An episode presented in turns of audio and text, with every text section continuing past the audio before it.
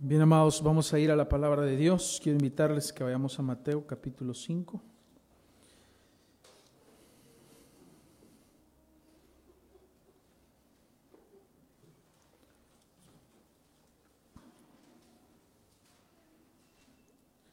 Versículo 13 estaremos esta mañana.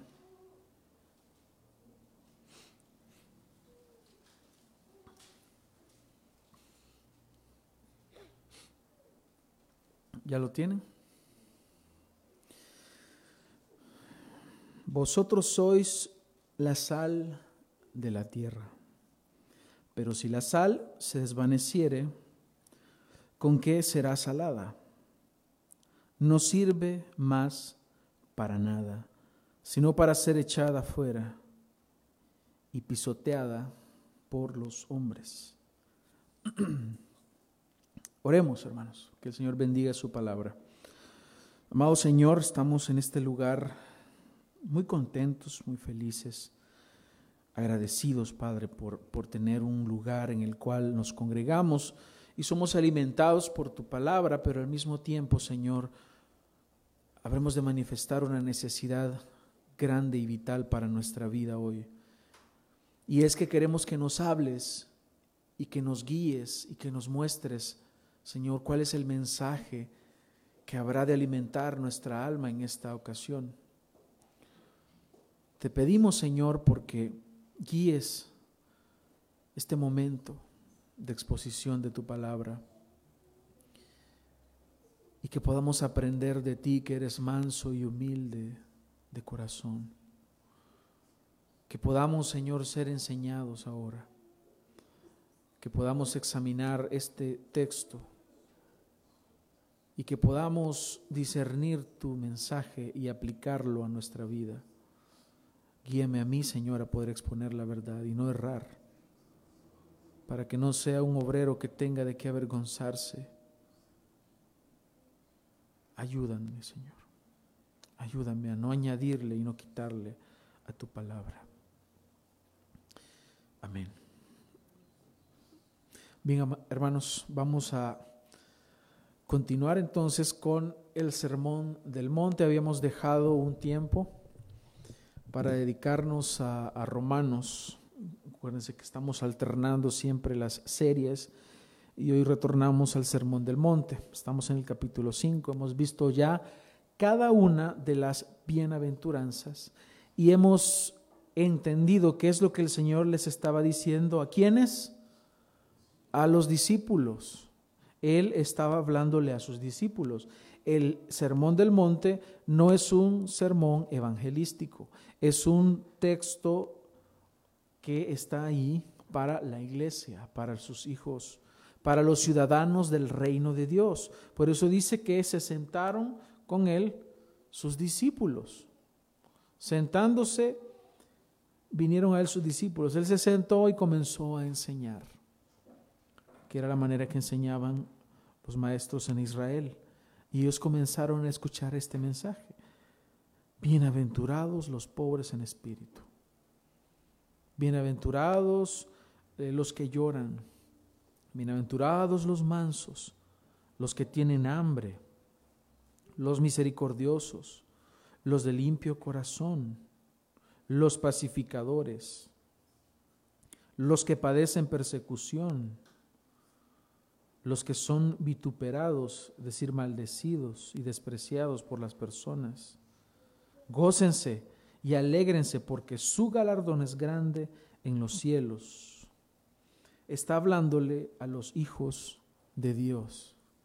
En pocas palabras, estos son las características de los ciudadanos del reino de Dios.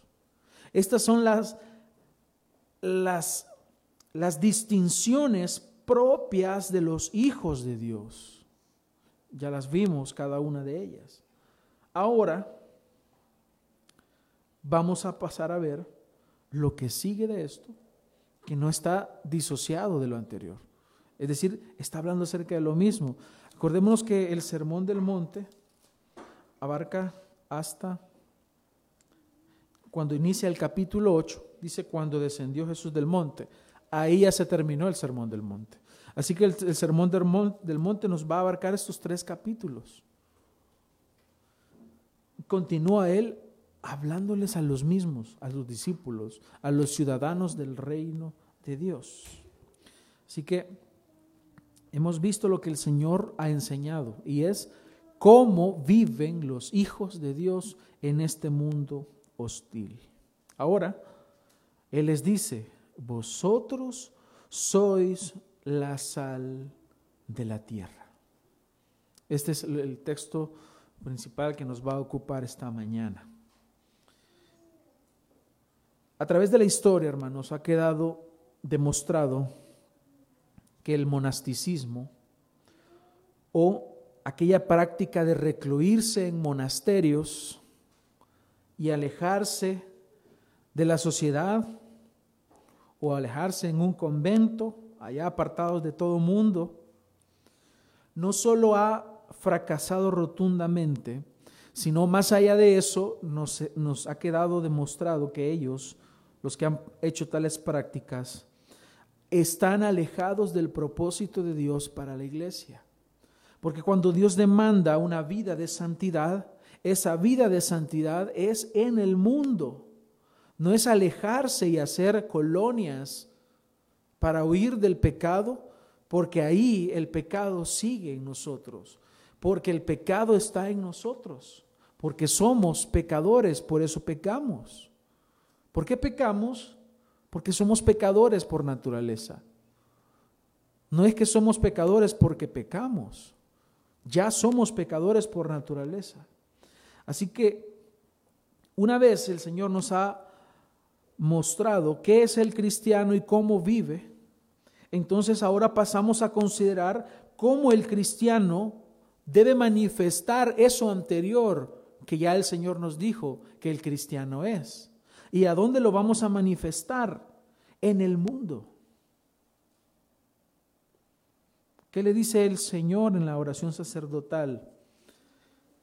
Cuando Él está orando por sus discípulos al Padre. No te ruego que los quites del mundo. Porque tu lugar, el Señor te ha puesto y ha determinado los límites de tu habitación en este mundo en un determinado periodo de, la historia. Tú entras al mundo, vives y luego te vas. Pero ¿qué harás mientras tienes esa vida? ¿Qué harás con tu vida? El Señor te lo va a demandar un día.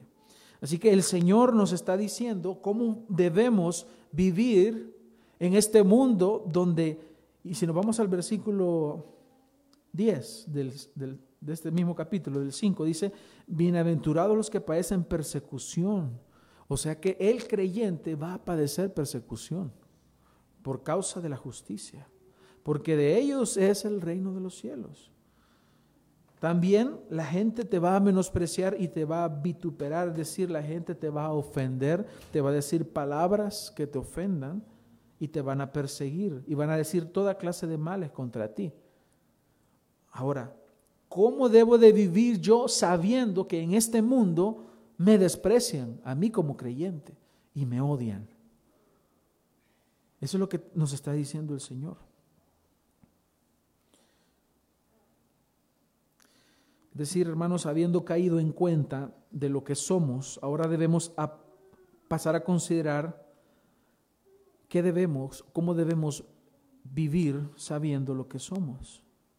El cristiano no es alguien que habrá de vivir aislado, separado, del mundo, sino que vive en el mundo, pero no es del mundo. Estamos en el mundo, pero no pertenecemos a él. Nos relacionamos con el mundo. En la Biblia encontramos que eso es así. Estamos en el mundo, pero no somos del mundo. Así que desde la perspectiva del reino de Dios, debemos comprender que desde la traición cósmica que se llevó en el Edén, que es cuando Adán desobedeció y falló al pacto, a partir de ahí se nos dice que hay una oposición hacia el reino de Dios. Génesis 3:15 nos dice y pondré enemistad entre ti y la mujer, y entre tu simiente y la simiente suya. Esta te herirá en la cabeza y tú le herirás en el calcañar. Es decir, somos puestos, estamos en un lugar, hermanos, donde hay oposición. Pero resulta que en medio de esa oposición, el Hijo de Dios debe vivir. Y el hecho de estar en un lugar donde hay oposición no nos exime o no nos quita que debemos de vivir como hijos de Dios. ¿En qué lado estás? O eres del mundo o eres de Dios. Dice Romanos 5:10, porque si siendo enemigos fuimos reconciliados con Dios por la fe de su Hijo, mucho más estando reconciliados seremos salvos por su vida. Que retomo de este texto, dice que éramos enemigos de Dios y ahora hemos sido reconciliados. Solo hay dos lados. O eres hijo de Dios o eres un enemigo de Dios. Si tú no eres un hijo de Dios, automáticamente estás alineado del lado de los enemigos de Dios. Cristo dijo, el que no es conmigo, contra mí es. Y el que conmigo no recoge, desparrama. Lucas 11:23. ¿En qué lado estás? Si eres un hijo de Dios, entonces debes vivir de esta forma en todos lados, aún en medio de este mundo que te aborrece porque habrá oposición. Entonces, siendo así, que existe esta enemistad y esta adversidad contra el reino de Dios, entonces lo que debemos esperar de este mundo no es que nos ame. Tú no debes esperar que el mundo te dé honra, una honra que es inútil y vanidosa. Si en, en un momento te diera honra el mundo es porque eres del mundo. ¿Qué es lo que dice el Señor? habrás de tener oposición y el mundo te aborrecerá. Busca conmigo Juan 15, 18.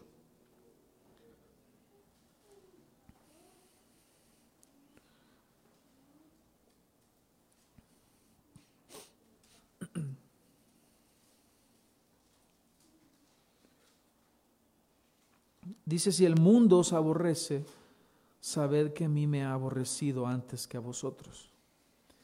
Si fuerais del mundo, el mundo amaría lo suyo.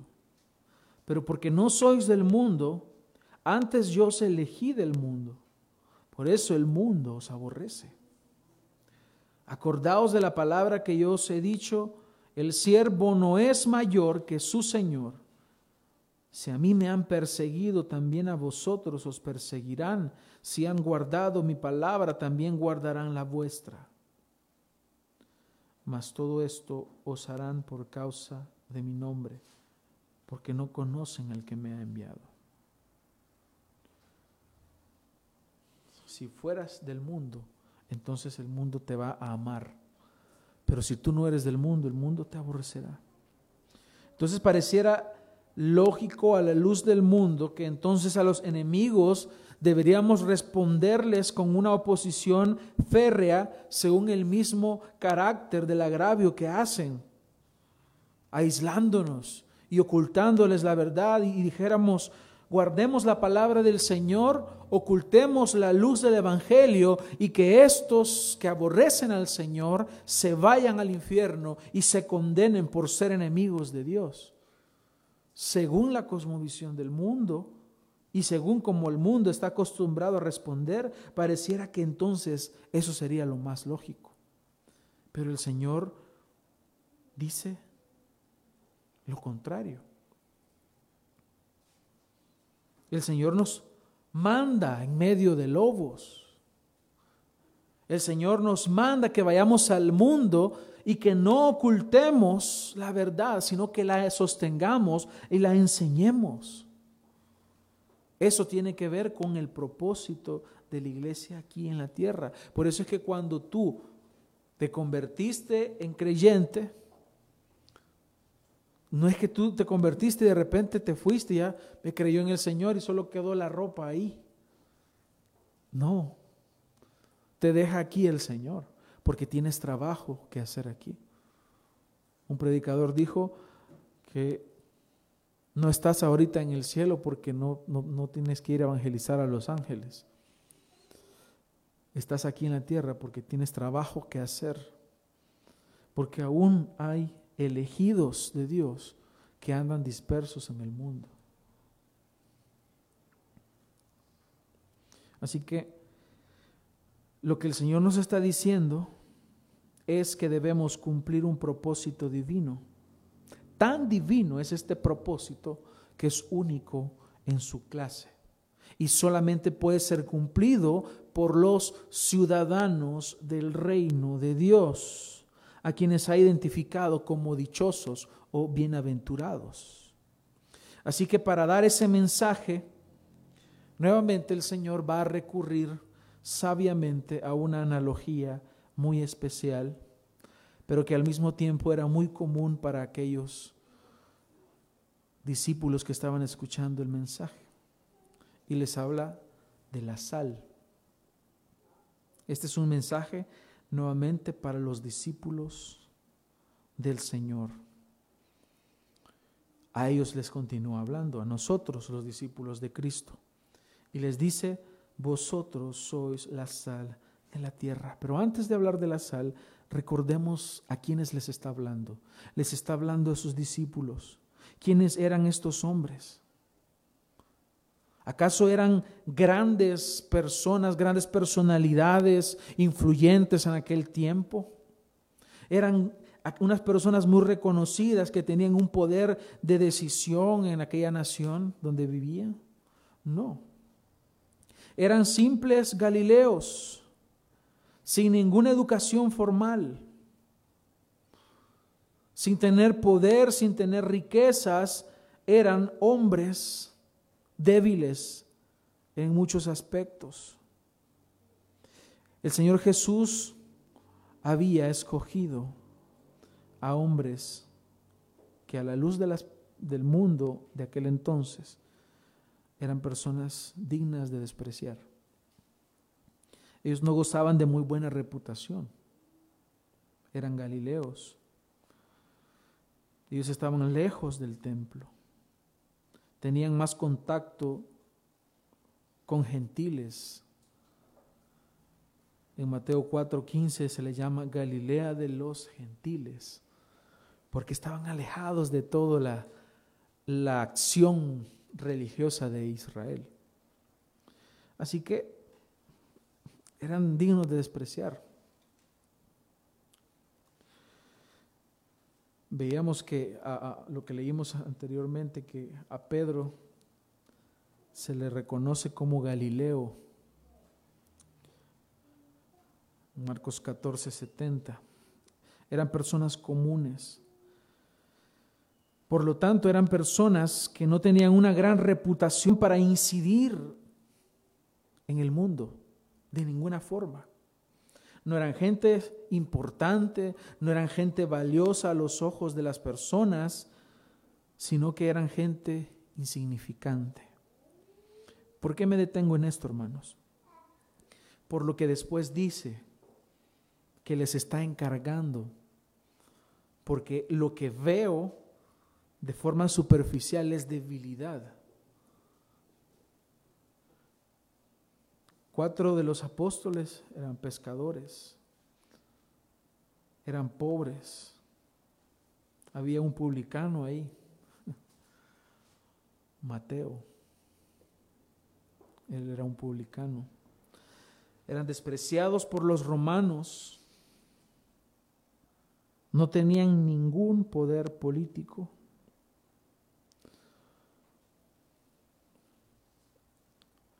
Eran despreciados por líderes religiosos.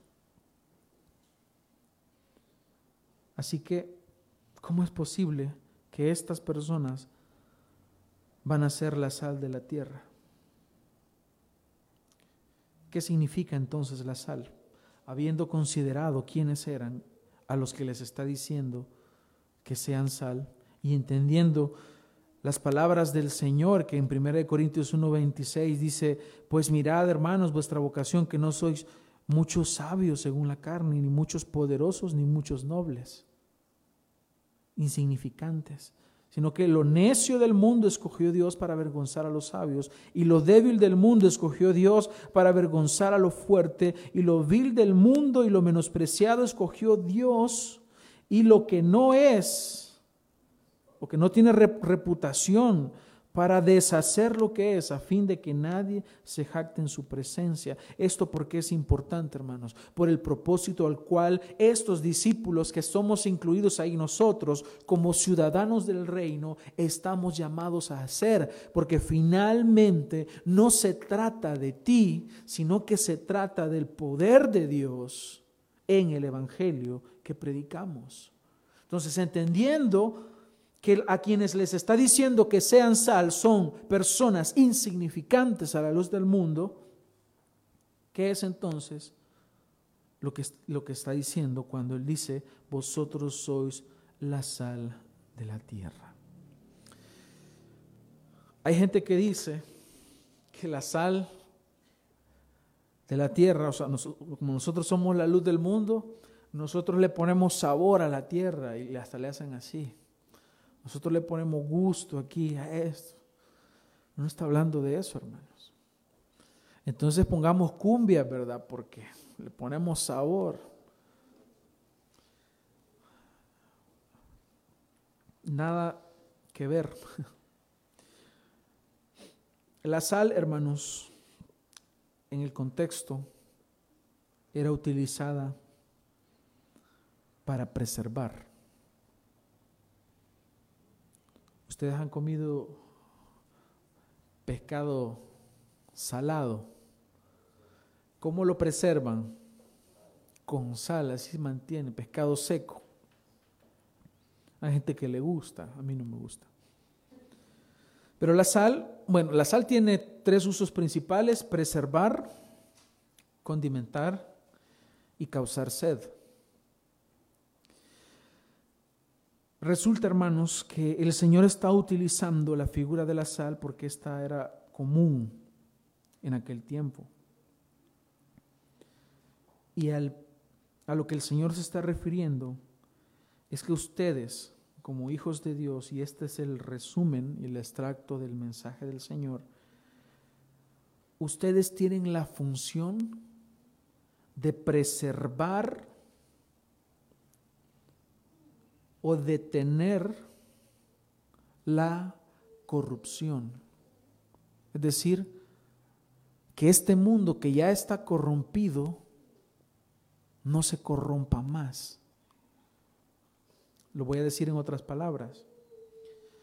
Si tú colocas un trozo de carne en la sal y lo mantienes ahí, eso se preserva, evita la putrefacción evita la putrefacción. Y esa es la función principal que tenía en Israel la sal, purificar y evitar la putrefacción. ¿Sabías tú que los, los sacerdotes tenían que pasar por sal el, el sacrificio también? Para purificarlo. Hermanos, estas personas insignificantes, que nadie da un cinco por ellos, llamados cristianos, resulta que tienen un propósito tan grande que solamente el Hijo de Dios puede hacer y es evitar la podredumbre, detener la podredumbre de este mundo. Ustedes son la sal de la tierra. Ustedes tienen un poder que no proviene de ustedes porque sabemos que somos insignificantes. Y el poder que nosotros tenemos es el Evangelio. Es predicar el Evangelio. Pablo decía, porque no me avergüenzo del Evangelio, porque es poder de Dios para salvación. ¿Cómo puedes detener el avance de esa putrefacción del mundo? siendo la iglesia, siendo que eh, cumpliendo el propósito que tú estás llamado a cumplir. Siendo todo lo anterior que vimos, siendo un pobre en espíritu, siendo el que llora por el pecado, siendo manso, porque el mundo te va a despreciar, teniendo hambre de la justicia y buscándola, teniendo misericordia del que se opone a la verdad, predicándole el Evangelio. Teniendo un corazón limpio delante del Señor, buscando la paz en todos los ámbitos posibles, padeciendo persecución y gozándote y alegrándote en todo esto, porque el galardón que está reservado para ti en los cielos es más grande que todo esto. Así que hermanos, Dios les está asignando un propósito muy especial a sus discípulos, ser la sal de la tierra.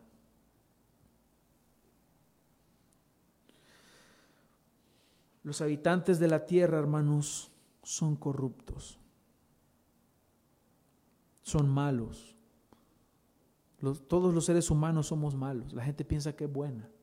No, si yo soy bueno, yo no le hago mal a nadie.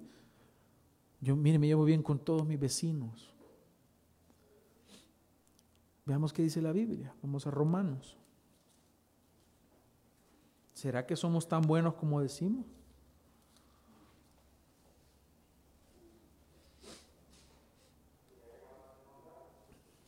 Romanos 1.18 dice, porque la ira de Dios se revela desde el cielo contra toda impiedad e injusticia de los hombres que detienen con injusticia la verdad.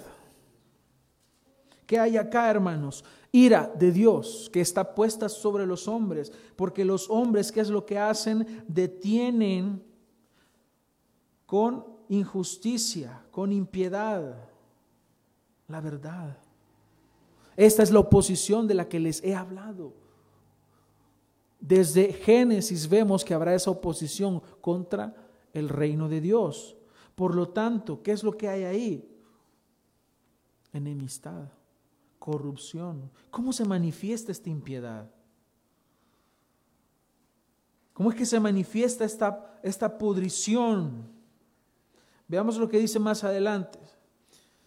Dice versículo 21, y esto es lo que llamamos una espiral de degradación, una espiral decadente de pecaminosidad. Dice, pues habiendo conocido a Dios, no le glorificaron como a Dios, ni le dieron gracias, sino que se envanecieron en sus razonamientos, y su necio corazón fue entenebrecido. Profesando ser sabios se hicieron necios y cambiaron la gloria del Dios incorruptible en semejanza de imagen de hombre corruptible, aves, de cuadrúpedos y de reptiles por lo cual también Dios los entregó a la inmundicia en las concupiscencias de sus corazones, de modo que deshonraron entre sí sus propios cuerpos. Y sigue para abajo más. Cambiaron la verdad de Dios por la mentira, honrando y dando culto a las criaturas antes que al Creador, el cual es bendito por los siglos. Por eso Dios los entregó a pasiones vergonzosas, pues aún sus mujeres cambiaron el uso natural por el que es contra naturaleza. De igual modo también los hombres, dejando el uso natural de la mujer, se encendieron en sus lascivias unos con otros cometieron hechos vergonzosos, hombres con hombres, y recibiendo en sí mismos la retribución debida a su extravío. Esto es lo que ha pasado con el hombre. Corrupción tras corrupción. Detengo ahí la lectura, luego dice mucho más, hermanos. Pero ¿qué es lo que está pasando acá? Que esto solamente puede ser detenido con la verdad del Evangelio. Esta corrupción que va cada vez más profundo y más profundo y más profundo, solamente puede ser detenida con la verdad del Evangelio. Así que son los hijos de Dios, es la iglesia, los preservadores que impiden el proceso de la corrupción cuando predicamos la verdad del Evangelio, cuando enseñamos el consejo de Dios, cuando nosotros por medio de nuestra vida estamos dando evidencia que el Evangelio es verdadero. Han habido algunos predicadores que han hablado y que eh, respecto a la sal, cuando se han expresado y han predicado de esto, piensan que la sal se refiere a una influencia como social, una influencia en distintos aspectos, pero no incluyen el Evangelio, cuando lo importante es el Evangelio. No, no se trata de influir de una forma light. No somos azúcar. Somos sal. Esa es la labor del creyente, ser sal. Es decir, detener la putrefacción.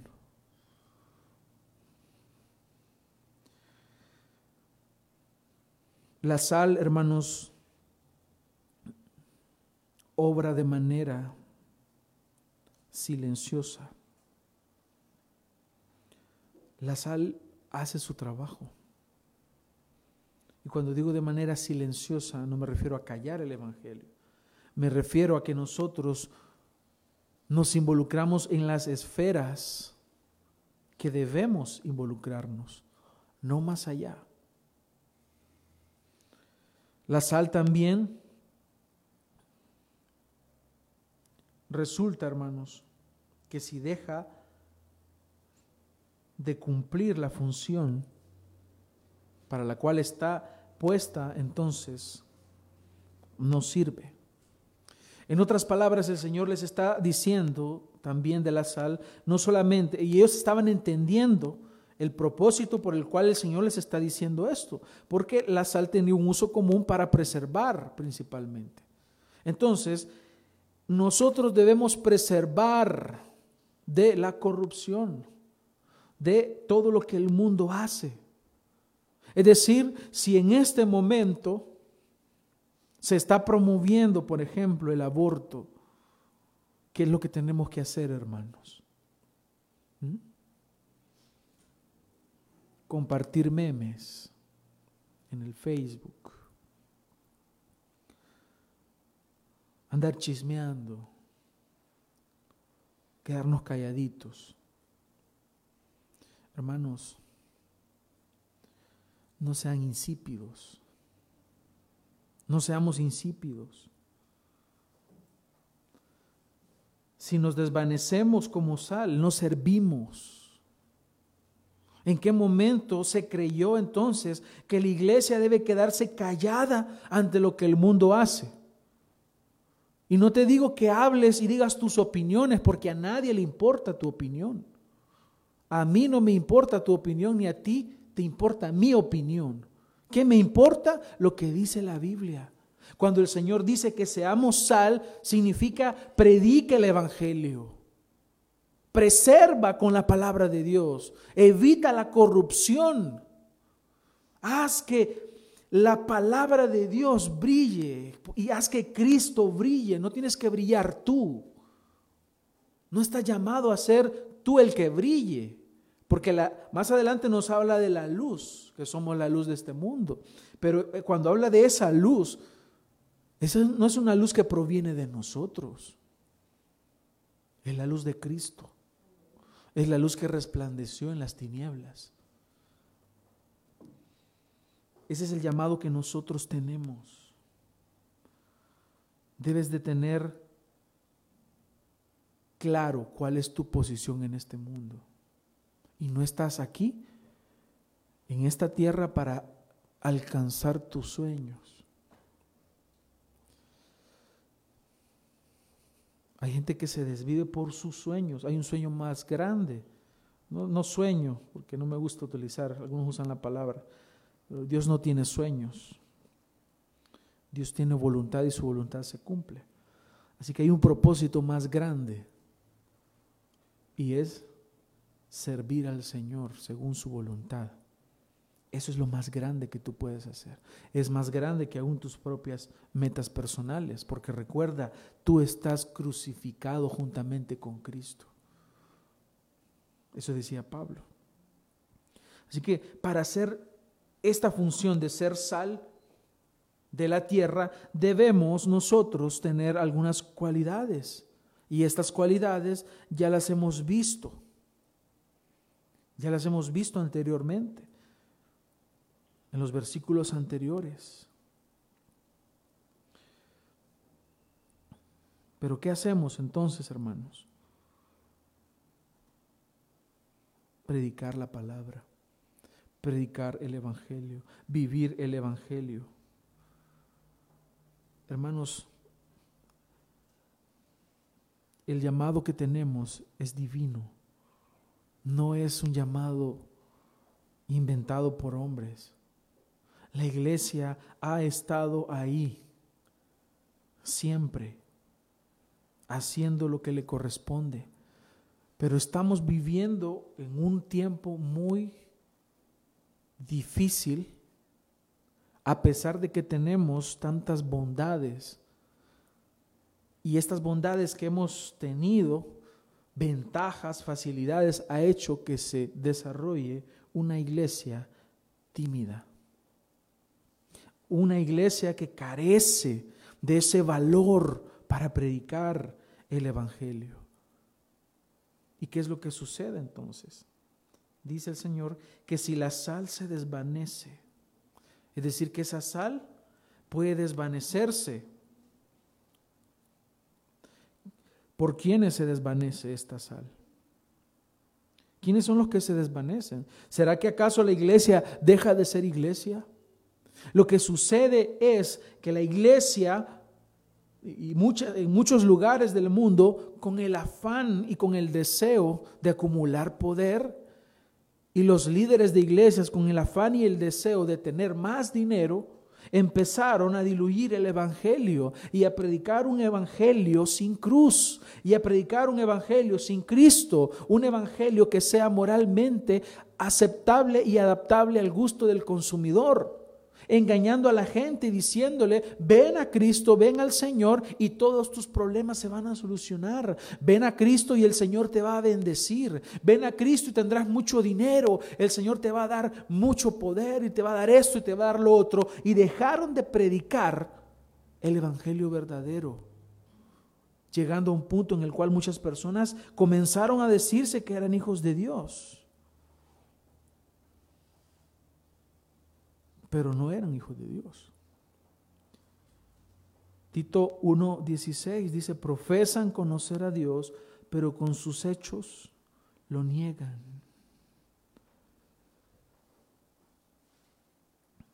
Colosenses 4:6, sea vuestra palabra siempre con gracia, sazonada con sal, para que sepáis cómo debéis responder a cada uno no solamente la palabra, sino toda nuestra conducta. ¿Somos verdaderos o no somos verdaderos? ¿Cómo se va desvaneciendo esta función de la iglesia? Se va desvaneciendo por los falsos creyentes. Se va desvaneciendo por los que han predicado un evangelio corrupto que no salva a nadie, un evangelio que oculta la verdad es un evangelio falso, no preserva de la corrupción. Es un evangelio que no tiene un propósito claro. Es un evangelio falso. Gálatas 1:6. Estoy maravillado de que tan pronto os hayáis alejado del que os llamó por la gracia de Cristo para seguir un evangelio diferente. Ah, o sea que hay otros evangelios, Pablo. No que hay otro, sino que hay algunos que os perturban y quieren pervertir el evangelio de Cristo. Y en estos tiempos muchos han caído en los lazos de los falsos maestros. Y se vendieron como grandes apóstoles, como grandes profetas, como grandes evangelistas, como aquellos hombres eh, que, que predican en la televisión, los televangelistas, y que sanan a muchos enfermos, pero que solo iban detrás del dinero de la gente. Y la gente creyó que ese era el Evangelio. Pero era algo que no sabía el Señor, ya lo sabía. Pablo le dice en, Hechos que después, después de mi partida vendrán muchos engañadores, muchos lobos vestidos de oveja que no perdonarán al rebaño. Entonces, ¿por qué se corrompe este Evangelio? Porque entran hombres, porque entran mujeres que no aman al Señor, sino que ven en el Evangelio un negocio. Otros siguen a Cristo porque les vendieron ese Evangelio que era falso y buscan nada más un beneficio económico o de cualquier índole. Y terminan pudriendo y siendo lo que son el mundo. Estos se llaman apóstatas. Son personas que tienen nombres de creyentes, que aparentemente ellos son verdaderos hijos de Dios y que en algún momento ellos se comportan y visiblemente parece que son hijos de Dios, creen lo que nosotros creemos, pero de pronto resulta que no eran verdaderos hijos de Dios y apostatan de la fe. Apostatar es negar esa fe genuina, esa fe verdadera. Pero ¿qué pasa después entonces? La sal se desvanece, se vuelve insípida, ya no hace la labor y la función que debe de hacer. Entonces, si sucede esto, hermanos, si dejamos que a la iglesia entren estos falsos creyentes que siempre habrán, pero dejamos que prosperen y dejamos que ellos tomen lugares en los cuales se les dé preeminencia como ancianos, diáconos o líderes de la iglesia, y estos hombres son falsos, lo que va a pasar es una perversión en dichas iglesias. ¿Por qué sucede? Porque se saca entonces la Biblia del púlpito.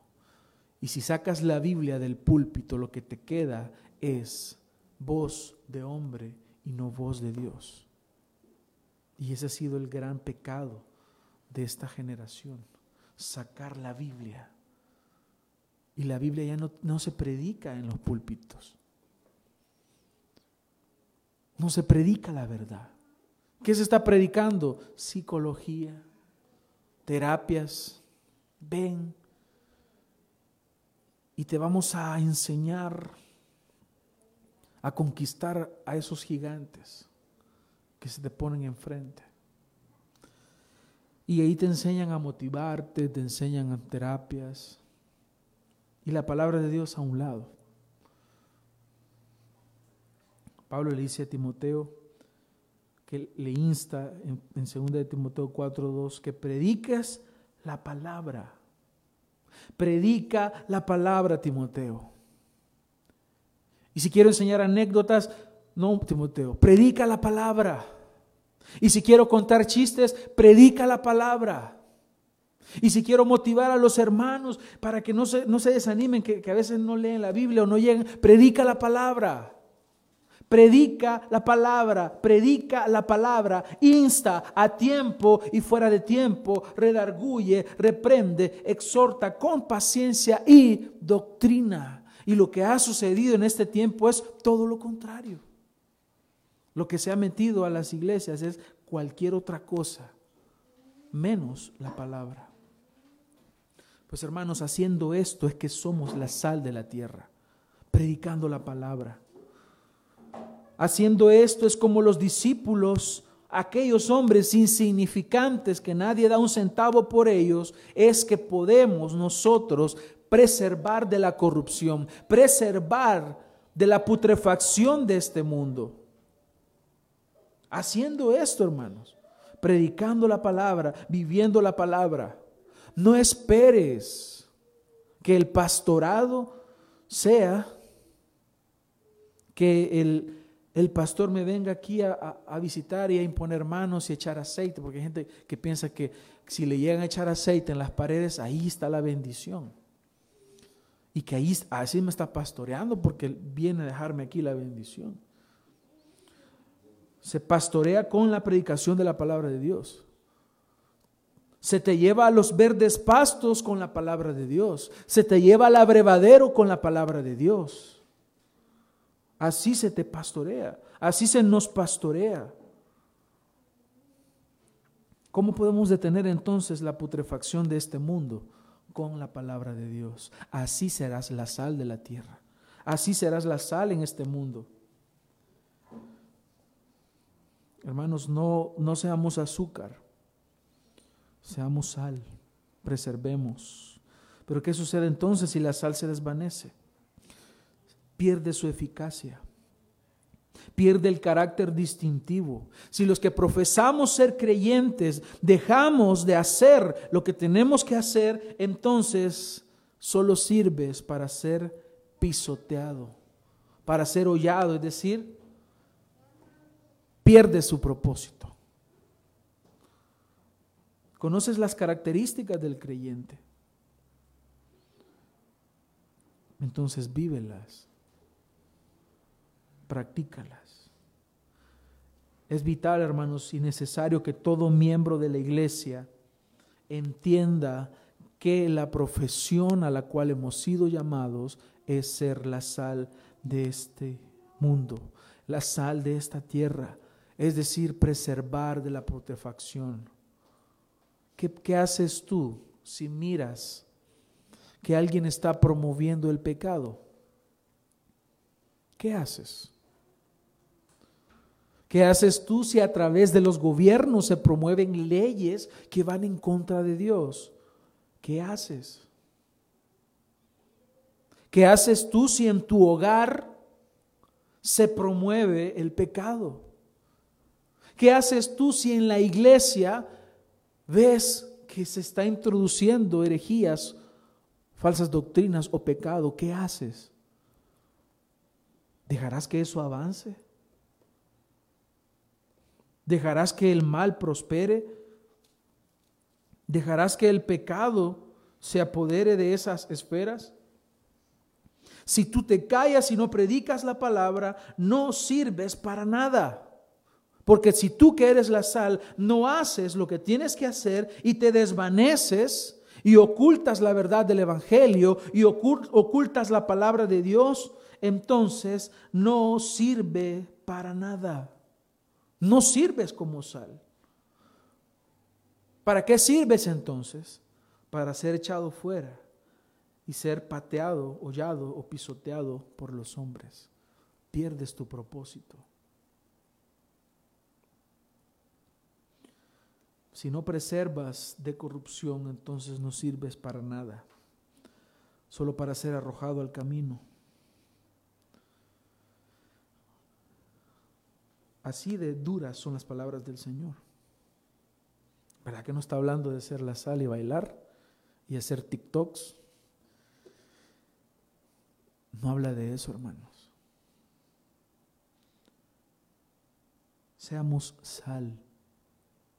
Esta es una responsabilidad muy grande en los creyentes. No hay sustituto. ¿Qué otro elemento puede fungir como sal? No hay. No hay otra cosa que pueda hacer lo que hace la sal. No tiene un sustituto. Eres tú, hermano. Eres tú a quien Dios le ha dado esta función y este privilegio de ser la sal en esta tierra. En esta tierra donde hay enemigos de Dios. Donde el mundo va a amar lo suyo donde el mundo te va a despreciar, donde el mundo va a promover el pecado, ahí es donde tú debes ser sal. Si el Señor te da un puesto en el gobierno, ahí debe ser sal. Si el Señor te permite que te cases, ahí debe ser sal. Si el Señor te abre oportunidad en un negocio, ahí debe ser sal. Si el Señor, donde quiera que te lleve, ahí habrá necesidad de detener el pecado con la verdad.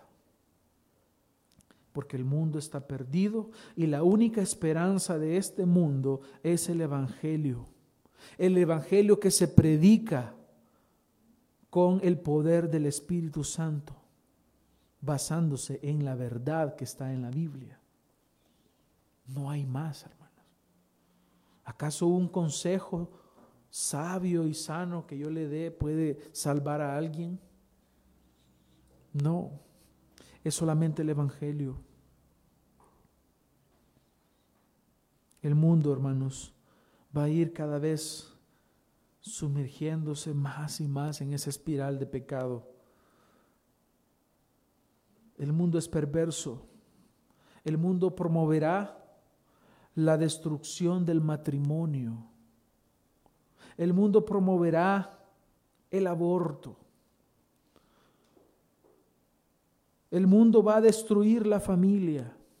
El mundo va a destruir la educación que le compete solamente a los padres, a los hijos. El mundo a través del el Estado va a querer inmiscuirse en esferas que no le corresponden. El mundo va a promover todo tipo de mal. ¿Hasta dónde va a llegar el colmo de la maldad?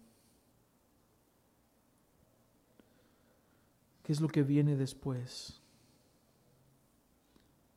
La ira de Dios.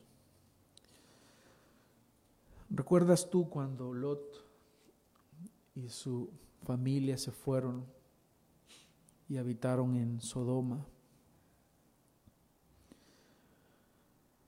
Lo que estaba viendo Lot es una tierra próspera. Lo que estaba viendo Lot era fantástico, ahí quiero, quiero irme. Y le deja otras tierras a su tío. Y él no hizo lo que correspondía a un hijo de Dios. Cayó. No habló del Dios verdadero. ¿Y qué pasó? La corrupción comenzó a crecer y a crecer más. Y lo que sucede después, en resumidas cuentas, es la ira de Dios cayendo sobre estas ciudades. Y me llama mucho la atención que vemos la sal por ahí.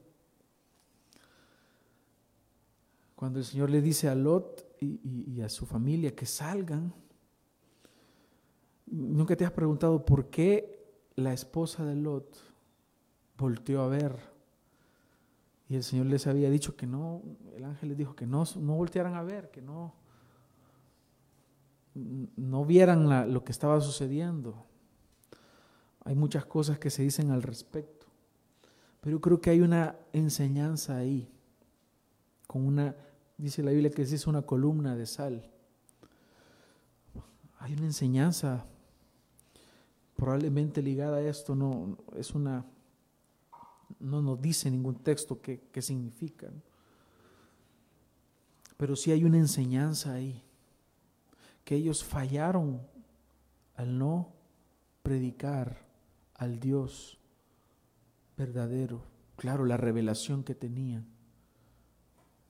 Y esta mujer anheló eso, volteó a ver, sintió que era de ese lugar, dejó su casa ahí no sé cuántos bienes, cuántas posesiones, pero ellos fallaron gravemente. Y esa estatua o columna de sal solamente servía ya para nada, para ser hollada, para ser pisoteada.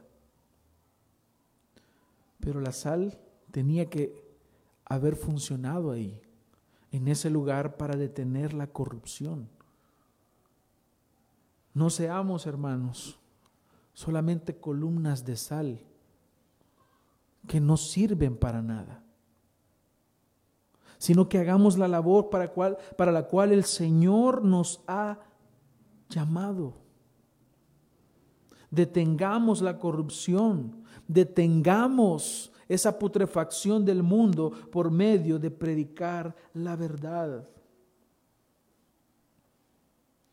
Por lo tanto, hermanos, el mundo corrupto necesita urgentemente de la sal, de la iglesia, de los hijos de Dios, de los verdaderos creyentes, porque somos los únicos que tienen este mensaje este mensaje no lo predica el gobierno, no lo predica una institución, una ONG, no lo predica una empresa, no lo predica nadie más que la iglesia, los verdaderos hijos de Dios. Somos los únicos que predicamos este mensaje, este evangelio. Pero si te desvaneces, ¿con qué será salada la tierra? ¿Con qué se va a preservar de la corrupción? No sirve para nada sino solamente para ser echada fuera y hollada por los hombres. Que Dios nos ayude, hermanos, a ser sal en este mundo de profunda corrupción. Oremos. Señor, gracias por tu palabra. Gracias por tu mensaje, Señor a nuestra vida. Señor, cuántas veces hemos fallado en este propósito al que nos llamas.